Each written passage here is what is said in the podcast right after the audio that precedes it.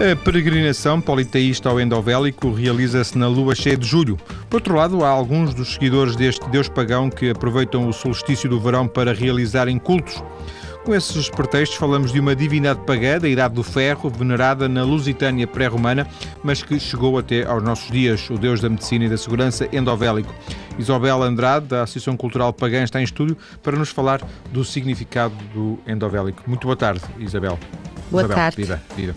Que sentido faz o paganismo hoje? Faz mais sentido do que fazia há algum tempo? Faz o mesmo sentido? Faz o mesmo sentido, por isso ainda existe. uh, obviamente que não é a religião das massas, hoje em dia já o foi. É, é no fundo, é das antigas crenças uh, da nossa civilização. Uh, hoje em dia nós uh, encaramos o neopoliteísmo de uma forma uh, diferente, mais aberta, fomos aprendendo ao longo dos séculos. E o desvendar o nosso passado, acreditar em algo que antes de uma de uma religião vigente fez parte da nossa ancestralidade, além de muito interessante, é muito é mesmo muito forte, é interessante, diria. Mas sabemos o suficiente sobre hum, estas divindades para as podermos seguir, para as podermos adorar? Ou uh, sabemos muito pouco de cada uma delas? Uh... Sabemos muito pouco de cada uma delas, mas para isso também existe a história, os investigadores, os professores, portanto, todos os manuais e todos os trabalhos de mestrado e doutoramento tem sido feito em Portugal e Espanha, nomeadamente em Espanha de uma forma mais intensa, sobre as nossas antigas divindades da Península Ibérica. Uh, o facto de nós, como uma associação cultural e representante dos crentes politeístas em Portugal, termos uh, trabalhado um pouco mais o Deus endovélico, uh, trouxe-nos, por acaso, por investigação, por estudo, bastantes métodos, bastante informação para o podermos trabalhar. Uh, na Associação Cultural Pagã, nós temos o cuidado, antes de expormos ou trabalharmos um evento público pagão, de fazer todo um estudo ao local, uh, ao que há escrito sobre as várias divindades, por isso uh, não apresentamos um culto por todo o país em várias divindades pagãs. Nós temos, segundo a recolha do professor Leite Vasconcelos, em 1900, 158 divindades pagãs, uh, tendo em conta que cada divindade é importante para a tribo que a cultuava. Uh, nos dias de hoje já não há essas tribos e, portanto, procuramos as divindades com maior informação possível. Endovélico, sem dúvida alguma, foi a que mais despertou nos últimos tempos maior atenção por parte dos historiadores e, e também da nossa parte, é claro. Disse 158 divindades pagãs, é isso? Sim, na Península Ibérica. Sim, sim na Península Ibérica. Eh, tinham característica de serem locais, ou seja, como disse, sim. tribos, e não, portanto, não eram transversais em termos geograficamente, em termos geográficos, é isso? Não. Uh, temos o caso, por exemplo, da deusa uh, Tessina, uma deusa mãe, uma deusa agrária, que abrange grande parte da meseta uh, ibérica, portanto, Portugal e Espanha. Endovélio, que também, apesar de ser muito local e só na atual zona do Alandroal e Trena, também havia alguns cultos perto da Ávila. Portanto, as tribos, quando faziam as mudanças de local, levavam as suas divindades. Uh, temos o caso de Trebaruna, uh, na zona do Fundão, também uma divindade com bastantes estudos realizados uh, Arentio e Arentia na área da Extremadura, portanto a atual antiga Arantes, Torres Vedras, uh, só para, Nábia, por exemplo, em Braga, Tonguenabiago é uma é o nome da fonte do ídolo que é muito famosa em Braga e a deusa Nábia, a senhora ligada às águas, só para sim, falando sim. em alguns, não é assim mais conhecidos. Acha que é correto esta interpretação que eu, que eu, que, eu, vou deixar, se calhar com alguma ligeireza, que eh, o interesse antropológico, eh, académico, eh, é inegável, eh, mas depois eh, esbarra-se, eh, o politeísmo ou o paganismo esbarra na, na, na alguma indiferença em termos da, da, população, não sei se por desconhecimento ou por outra razão qualquer? existe receptividade, existe interesse para, para contrapor. De um lado existe mesmo interesse em investigar e por outro lado não existe. Parte, sim. Sim, e eu digo até mesmo ao nível de universidades e de antropólogos, sim, sim. etc. Sem dúvida, mas como falou nas povoações, eu fiquei assim meio abaralhada. Não, nas po... uh, não, as povoações locais, sim. em relação à, à, nossa atitude, tem sido até agora, uh, também por uma questão de reciprocidade, bastante simpática. Uh, nós também não chegamos lá e não, não, não dizemos isto é nosso e vamos aqui fazer um culto. Não, não. Como uma associação cultural, sem fins lucrativos, portanto, somos uma instituição eh, quando estamos interessados em fazer um estudo sobre determinada divindade em determinado local, temos sempre o cuidado de contactar as, as respectivas instituições. E, portanto, em relação às populações, nunca tivemos cuidado, porque também não, não, não, não, não entramos assim num espaço sem, sem as pessoas estarem avisadas e também todo um, um estudo prévio antes de se fazer qualquer tipo de culto, leva-nos a que tínhamos que estar dois, três, quatro anos no local para estudar as várias hipóteses do culto, portanto, acabamos por ser conhecidos e sempre muito bem recebidos. E tem, e tem feito isso com algumas divindades locais? Não a, só apenas com, o endovélico? Até ao momento uh, endovélico, tivemos o caso de Trebaruna, uh, em Foscoa, e é nosso interesse agora ir para terras de Badajoz e Alvas para a Senhora Tessina. Portanto, eh, eh, se tiverem a oportunidade, vão tentar eh, alargar este leque ah, claro. de divindades estudadas, é isso? Claro, também temos em, a ideia miróbriga com os cultos romanos, a Esculápio e a Vênus, por exemplo. A Península Ibérica, e neste caso o nosso Portugal, é realmente um mundo de sem fim e podemos encontrar muita coisa interessante. Estudar, de norte a sul. Sim, sem dúvida. Estudar significa.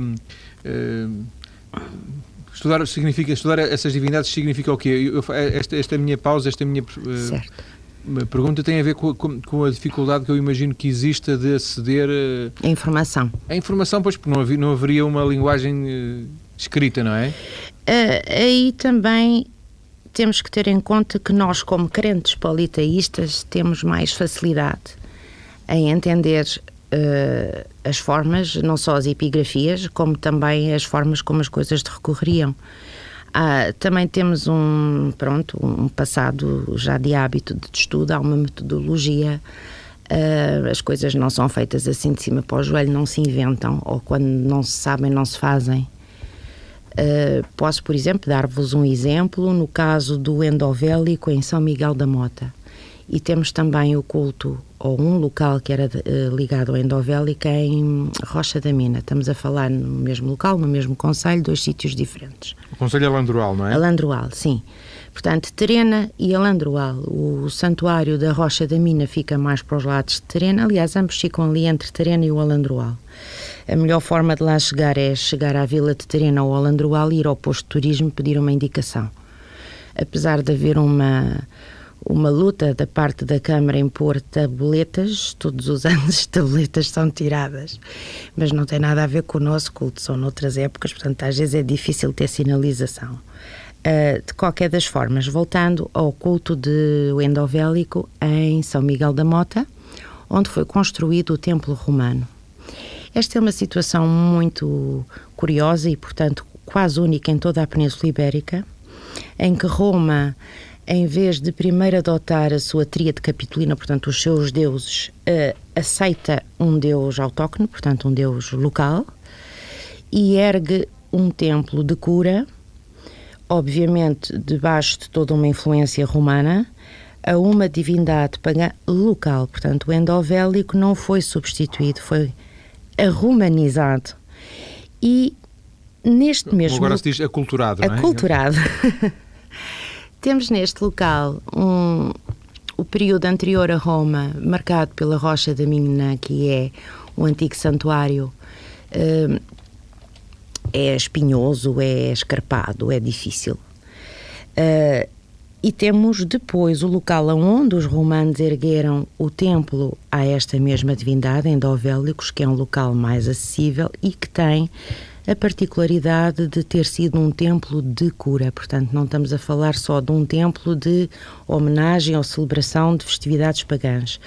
Uh, era um templo visitado por peregrinos que vinham de várias zonas da, da Ibéria, principalmente aqui, mais da zona portuguesa, e que não só procuravam essa divindade para, através de um oráculo ou de uma determinada cerimónia, uh, se fazer uh, a tentativa da ligação ao Deus através dos sacerdotes e das pessoas que trabalhavam nesses templos. E, portanto, dá-nos uma dimensão de um espaço totalmente diferente do que, por exemplo, seria o Rocha da Mina, onde era a zona de encontro das tribos. E, portanto, estamos a falar da mesma divindade e dois locais de culto distintos no mesmo espaço. Está-me a entender? Sim, sim, sim, sim, sim. Um, ehm, Deixa-me voltar um bocadinho atrás à questão da, da celebração uh, politeísta, da celebração, celebração pagã. Um, ehm, ser eh, politeísta, ser uh, pagão, celebrar divindades uh, é, é, muito diferente das celebrações que nós conhecemos, seja do, dos muçulmanos, seja dos cristãos? O amor ao divino é o mesmo, creio. O respeito pelos outros, a tolerância pelos outros, acho que é a mesma. Não é diferente. A crença, a fé é uma palavra multicultural, tem muitas cores. A crença de que não somos criados por uma única só força e de que há locais de que realmente têm algo divino, algo que os diferencia dos outros, está na base da nossa crença. Por isso, este respeito também pelos locais da natureza. Para nós é igual o que será diferente será a forma de celebrar essa. Eu penso essa... que sim, em todas sim. as religiões, eu penso que essa situação se coloca, porque todas as religiões, inclusive no uh, politeísmo, nós uh, temos que dar o exemplo aos outros e transformar o mal em paz, uh, tentar dar às pessoas uma esperança de vida e acreditando naquilo que nos faz sentir bem e àqueles que conosco celebram da mesma forma é sinal realmente de bem e por isso uma religião tem, deverá de ter na base o bem-estar da humanidade e de todos, independentemente das suas crenças. Uma grande diferença uh, será uh, o facto de existirem várias divindades que se podem uh, seguir, que se podem adorar, por o que complica de alguma forma a escolha face a religiões permitem-me a, a, a, formulação, mais confortáveis, que, têm, que são monoteístas, portanto só têm um, um, Deus e que, portanto, são mais fáceis de. Porque, no fundo, há aqui uma questão, não digo de opção, mas vocês têm eh, a possibilidade de escolher eh, vários, vários, várias divindades, é isso? É uma opção de alma porque eu sou politeísta. É preciso conhecê-las, é preciso uh, conhecer, é. conhecer quais, quais as que existem e de alguma forma identificar-se mais com umas do que com outras. Identificamos, é, é, uma questão de chamada, é uma questão de identificação. Um, o facto de nós termos divindades femininas e masculinas, se o queiram chamar assim, uh, não tem a ver com a situação uh, humana da divindade em si, mas há, há, há, forças de divindade que têm muito mais a ver com o parto, com a amamentação, com os filhos. O caso de Atécia, uma deusa agrária. Uh, por exemplo, Trebaruna, a senhora que nas montanhas esculpia as pedras e, e, e, dava a conhecer aos homens através da forma das pedras a forma de entender os símbolos. Isto é um exemplo. Uh, endovélico que se apresentava aos peregrinos nos sonhos, transmitindo-lhe quando eles não o sabiam interpretar, havia uma ajuda de um sacerdote presente, mas transmitindo o que deviam de fazer para a sua saúde. Portanto, uh, nós temos, cada um de nós politeístas, sente uma devoção por uma determinada divindade, sendo que o politeísmo... Por uma, por uma em, privilegiadamente, é Uma, é duas, não é? Uh, nós não, não, não, nos sentimos obrigados a ter que adorar só uma divindade. Uh, diria um pouco como o idolatrismo católico aos santos, é um pouco isso, não há pessoas católicas e que têm vários santos? Sim, sem dúvida. Pronto, nós, nós uh, somos politeístas e, portanto, admitimos-lo e por uma questão de terra, por uma questão de afinidade, nós encontramos a nossa divindade. Quer falar-nos um bocadinho da, do, do, do, que faz? Já nos disse que a, que a Associação uh, faz alguma pesquisa, faz alguma identificação, faz algum, algum trabalho. Um, outras coisas que a Associação faça? Uh, a associação é cultural, não é tanto religiosa ou, ou, ou também? A associação é cultural, no entanto, ela trata de estabelecer uma maior abertura das pessoas ao conhecimento do politeísmo. Portanto, não deixa de ser uma religião, uma associação religiosa, mas a sua base, sem dúvida, é cultural. Nós não impingimos a religião, por exemplo, às pessoas que vão aos nossos eventos. Uh, de qualquer forma, nós temos, para além de um estudo às divindades eh, de origem, portanto, ibérica, e neste caso portuguesa. Eu tenho que falar na Ibéria porque antes as nossas... É difícil separar, não é? É muito difícil porque antigamente não havia fronteiras. As tribos tinham fronteiras muito mais pequenas eh, e hoje em dia é impossível estar aqui a falar geograficamente das demarcações. Mas eh, além de todo um interesse do estudo de divindades locais, nós também trabalhamos a filosofia do paganismo, fazemos várias reuniões, eh, normalmente uma vez por mês, com as pessoas que estão interessadas, chamamos das tardes pagãs, onde se discute, onde se debate. Uh, temos também o cuidado de pegar em aspectos de reminiscências pagãs nas várias festas uh, culturais, como o caso das maias, o caso das juninas, Uh, sim, de momento é que me estou a lembrar. Mas, por exemplo, tem, tem uh, atividades, já disse que uh, pelo menos uma vez por mês fazem essas tardes pagãs, mas tem, há uma atividade regular religiosa, semanal, por exemplo? Mensal, quando a Mensal. lua está cheia. nós, na Associação Cultural Pagã, de momento, nem sempre é possível todos os meses, por razões logísticas, por razões de espaço, eh, fazermos o culto para os nossos crentes abertamente. Mas também o paganismo eh, tem como aspecto importante a ligação de cada crente à sua divindade. Portanto, um, um, pagão, normalmente, todos os meses em lua cheia, faz uma adoração. Uh, pode ser também individual? O, é, ser... muito Sim. individual, muito familiar. Uh, como também poderá fazer ao sol, ao nascer do sol. Uh, nós temos todos os meses o ritual da lua cheia. Uh, te, normalmente na associação trabalhamos sempre estes rituais quando calham os solstícios da lua cheia, por isso é que só o fazemos de 4 em 4 anos, normalmente. Fora, portanto, isto a nível público.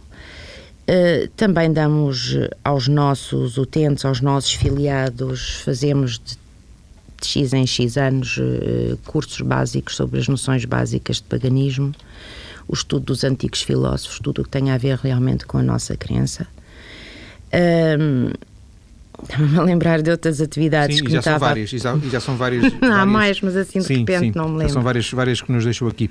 Uh, Isabel, vou-lhe vou propor, uh, vamos ficar por aqui nesta primeira parte, já certo. que uh, conhecemos um pouco do enquadramento, vamos centrar a conversa no endovélico. Certo.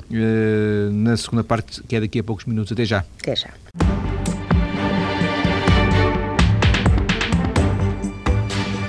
De volta para continuar a conversar com Isabel Andrade, da Associação Cultural Pagã, sobre o culto do endovélico, o deus pagão mais conhecido em Portugal. Isabel, o que é que o endovélico tem eh, que o tornou, não, digo mais especial, mas, mas que o tornou mais conhecido, mais divulgado? Foi o facto de terem restado esses santuários no Alentejo? Na realidade, é talvez a divindade que tem o santuário mais arrasado de Portugal, ou seja, não há quase nenhuma pedra à mostra. Felizmente foram guardadas no Museu Arqueológico Nacional, aqui em Lisboa.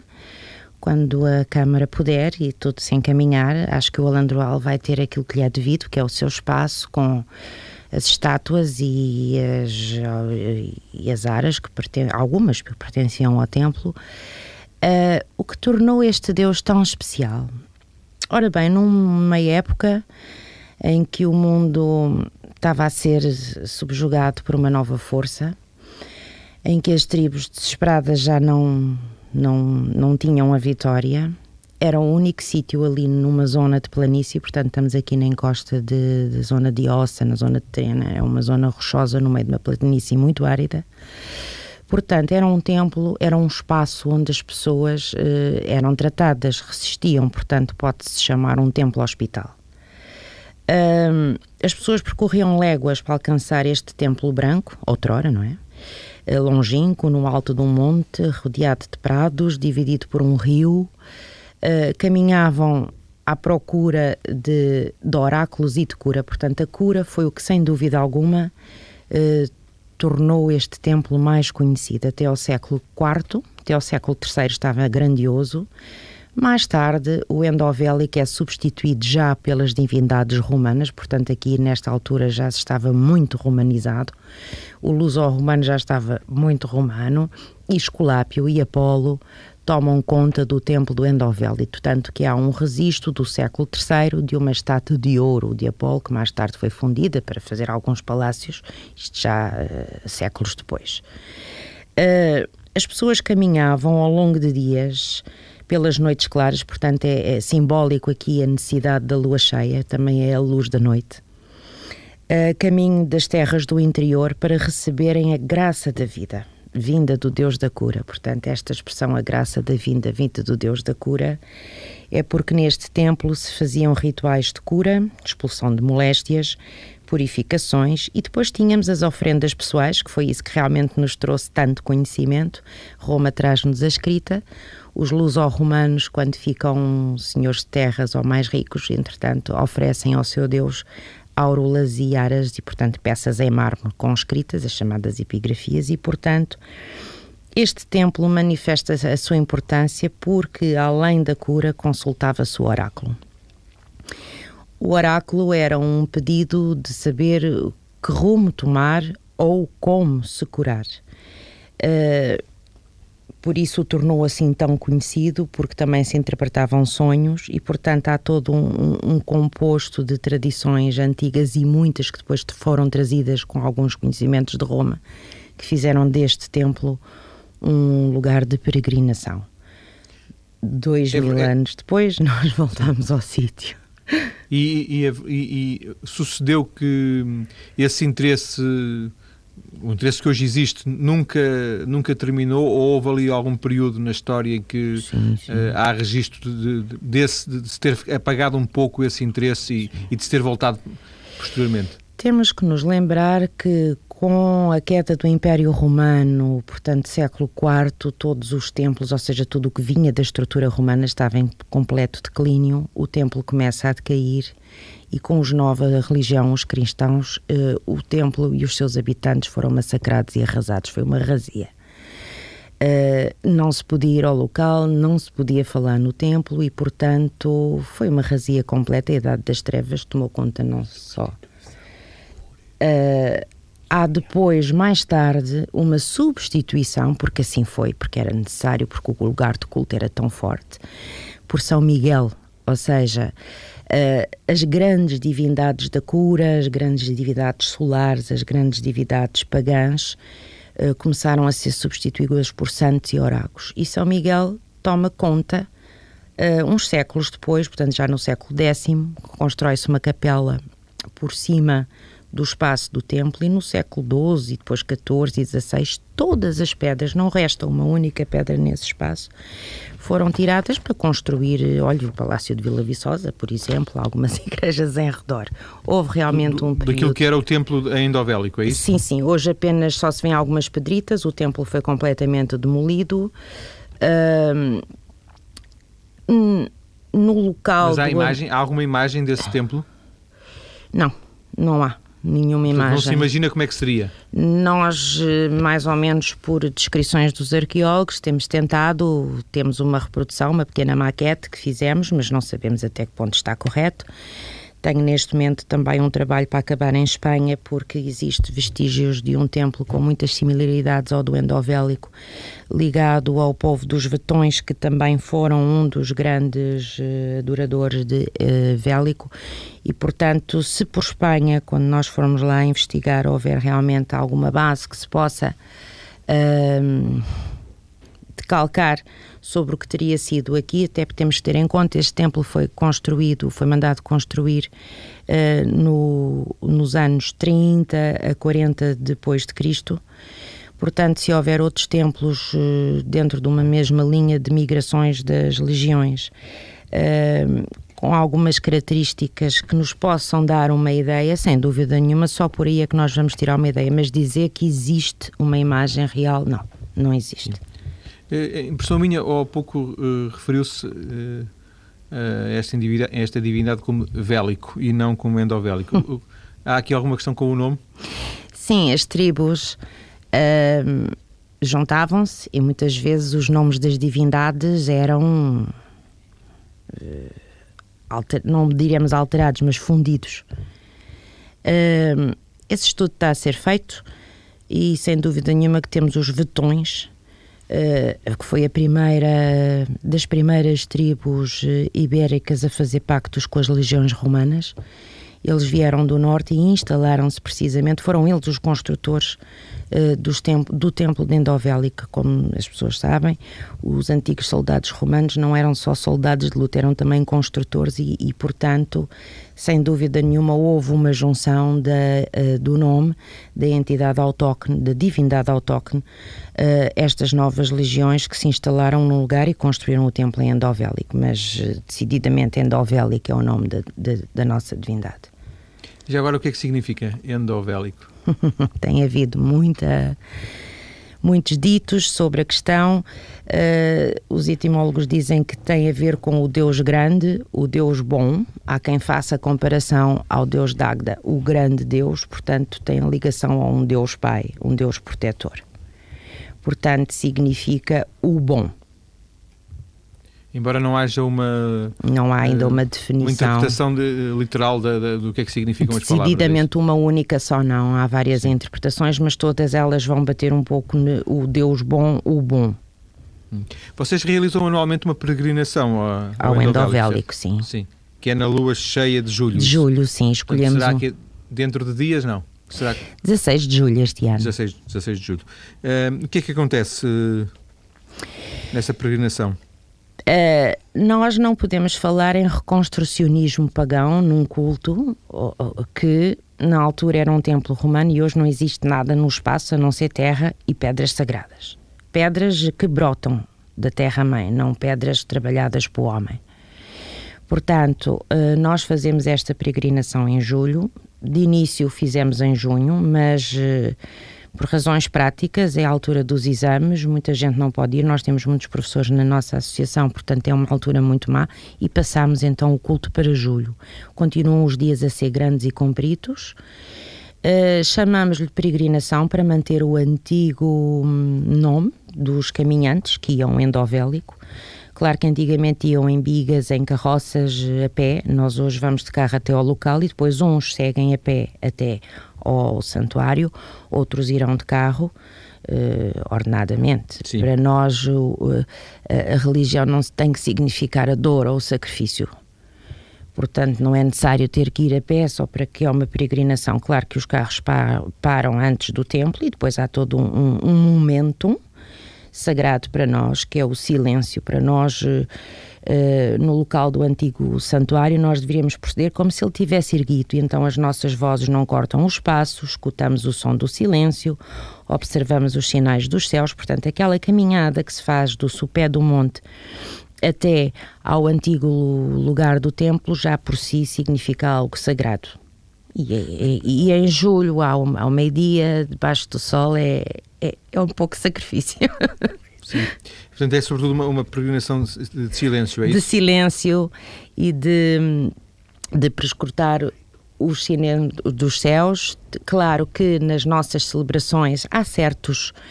Uh, há certos momentos antigos que nós o podemos fazer hoje em dia, uh, tudo tem o seu método, mas, por exemplo, um dos momentos altos deste, desta celebração pagã é a soltura dos pombos para a leitura do oráculo.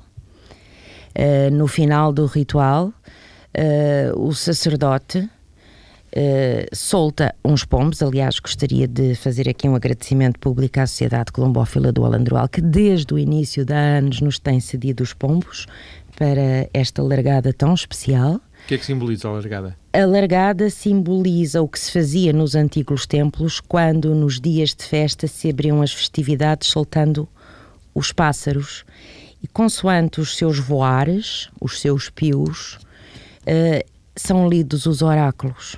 Estas uh, informações sobre a leitura do oráculo existem muitos uh, escritos do tempo de Roma. De tempo de Roma há, há bastantes Sim. formas de interpretação. Isabel, a Câmara do Alandroal anunciou, sei, há dois ou três anos, hum. a ideia de criar um, um programa turístico que se chamava Por Terras do Endovélico. E criou. E criou. está a decorrer neste momento entre o dia 23 de junho e o dia 3 de julho. Eu gostaria de aproveitar estar aqui em antena para dizer que houve um mal entendido, ou bem ou mal, em que se pensava que a religião pagã fazia turismo do culto do endovélico. Não, isso foi um mal entendido. A, a Câmara Municipal do Alandroal tem um, um, um, evento anual, aliás, nós tivemos a honra o ano passado de os abrir, chamado Por Terras do Endovélico, e porque coincidia a lua cheia no solstício, nós fomos convidados e fizemos então um solstício de verão, diferente do culto da cura em julho no Santuário da Mota. Este foi feito na Rocha da Mina, porque um ritual para ser feito na Rocha da Mina tem que ter todo o suporte, como teve da Câmara, desde carros de bombeiros a jipes, porque o, o sítio em si é, é, é perigoso e nós não queríamos fazer isso sem todo um, um cuidado. Condições necessárias, sim. Com certeza. A Câmara teve esse cuidado, fizemos um fórum, portanto, tivemos no fórum palestras alusivas e, portanto, sobre a interpretação dos cultos. Abrimos as festas o ano passado e à noite abrimos as festas do solstício de verão, trazendo o fogo sagrado da rocha da mina, que foi usado no ritual para depois abrir o fogo solsticial da noite. Isso faz de 4 em 4 anos, quando a lua é cheia. Uh, e foi bonito, mas não é de forma nenhuma turismo religioso, não. Nós abrimos as festas o ano passado e este ano as festas estão lá e nós vamos em julho, na mesma. Pena que não tenha a oportunidade de eu poder ir os dois fins de semana, a peregrinação e as festas. Mas o Mas, turismo... Mas vê, com bons olhos este, este, programa e esta, esta iniciativa da Câmara do Landroal. Claro não, não querem misturar as coisas, é isso? Não, eles não misturaram. As interpretações das pessoas é que foram assim um pouco confusas. Sim, e, e do vosso ponto de vista eh, também não há lugar a confusões? Claro que não. Um, isto, esta iniciativa poderá servir para divulgar uh, uh, esta, esta, esta poderá, poderá, também ter essa consequência positiva para vocês, divulgar uh, o paganismo? Um, até o momento, para já não é nossa intenção, não é? Portanto, o facto de nós podermos cultuar harmoniosamente e à vontade num espaço que outrora foi nosso, sem, sem problemas nenhum, só isso vale tudo. É bom. Um, não posso dizer que de forma alguma tenha trazido mais pessoas para o paganismo, não. Talvez tenha esclarecido mais as pessoas que quiseram assistir ao como é que se Sim. trabalha atualmente o paganismo, mas também nem é essa a intenção, nem, nem de facto. Sim, não foi por isso que a Câmara do Alandroal criou o programa. Não, é? não de forma alguma. Sem dúvida. Isabel, hum, a Associação eh, Cultural Pagã eh, penso que tem ligações a outras entidades eh, congêneres europeias, nomeadamente, não é? Temos. Sim. Pagan é Federation, por exemplo. Essa, essa federação pagã é europeia ou não? Ou mundial? Uh, uh, europeia mesmo. Europeia. É, a Federação Pagã é de origem britânica, portanto, começou em 1972 na, na Grã-Bretanha. Eu tinha contactos com a Grã-Bretanha devido ao processo Wiccan e, portanto, foi iniciada a, a Wicca em, em St. Albans, em Inglaterra e hum, na altura já existia a Pagan Federation, eu conheci pessoalmente a Doreen Valiente, que foi uma das fundadoras, mas na altura já estava afastada da Pagan Federation. E como não havia ninguém em Portugal, nem com conhecimentos, nem com bases para se poder eh, meter assim a sério no paganismo, pediram bastante para se eu cá podia tomar conta de quem aparecesse. Sim. Entre 1996 e 98 só havia na altura dois inscritos como subscritores, nem sequer como membros em Portugal. Eu peguei em zero membros, apareceram dois subscritores e depois ao fim de três anos já tínhamos 11 membros na altura. Foi um trabalho interessante, não é um trabalho proselitista de forma nenhuma. Nós temos a ideia de que quem quer encontra Uh, e, o nosso e hoje em dia com a internet é muito mais fácil também, não é? Sim, é mais fácil baralhar e é mais fácil encontrar.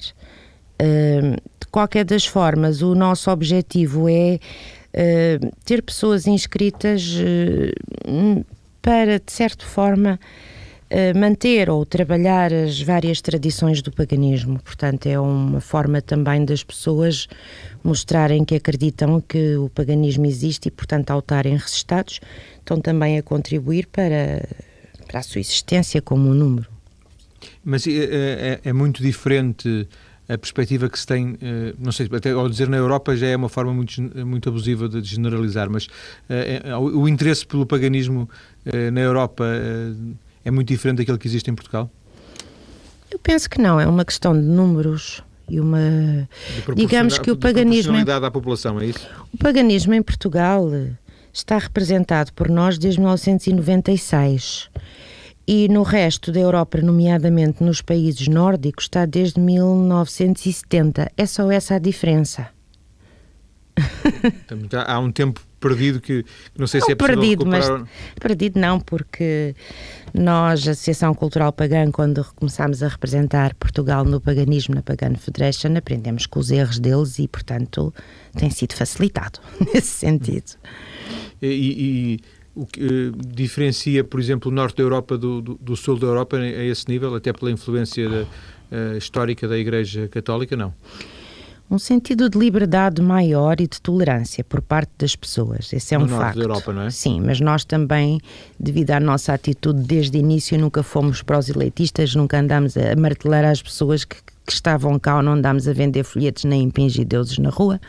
Portanto, nós nunca tivemos esse problema cá em Portugal e, aliás, lutamos para que as coisas sejam assim simples e transparentes. Agora, o número de culto, a facilidade do culto, talvez devido ao protestantismo, sem dúvida nenhuma, que se tornou mais fácil. No norte da Europa, sim. No norte e Europa Central também. Sim. Isabel Andrade, agradeço-lhe ter vindo à TSF Foi um para esta prazer. conversa sobre paganismo, sobre o Deus endovélico.